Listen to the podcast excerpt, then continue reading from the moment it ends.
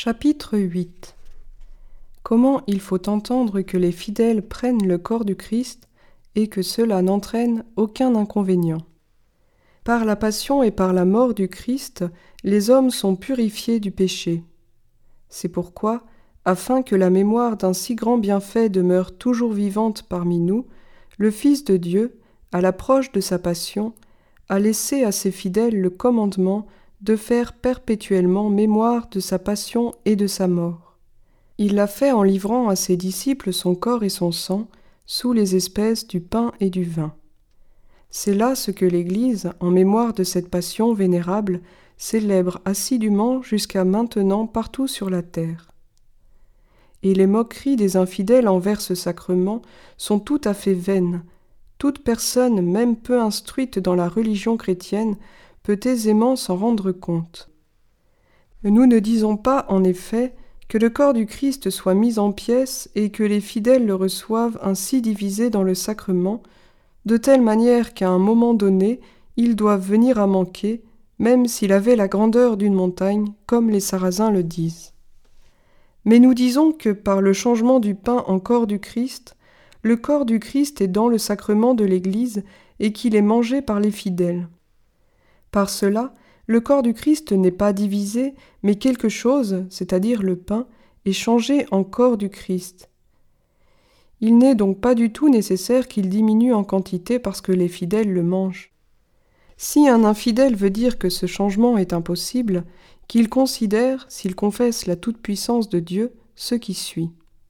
Par la force de la nature, une chose peut être changée en une autre par un changement de forme.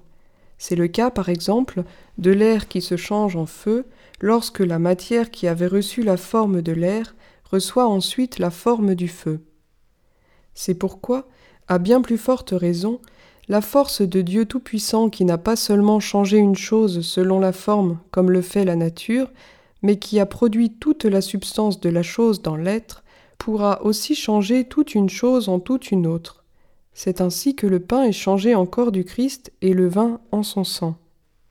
Et si l'on voulait rejeter ce sacrement à cause de ce qui apparaît au sens, car il n'y a aucun changement perceptible au sens dans le sacrement de l'autel, que l'on considère donc ceci.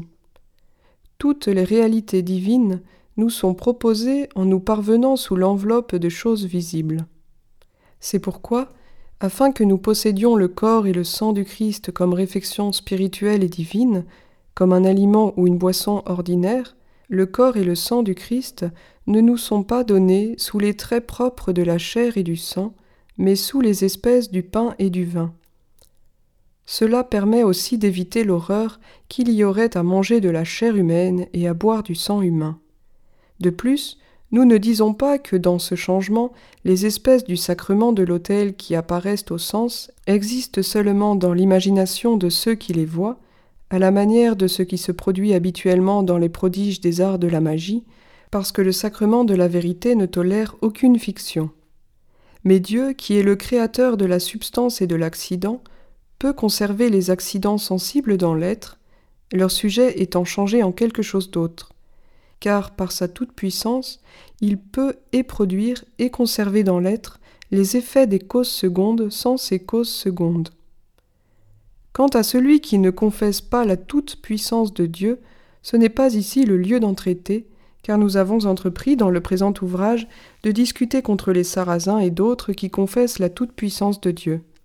Quant aux autres mystères de ce sacrement, il n'y a pas lieu d'en discuter davantage ici, car les secrets de la foi ne doivent pas être découverts aux infidèles.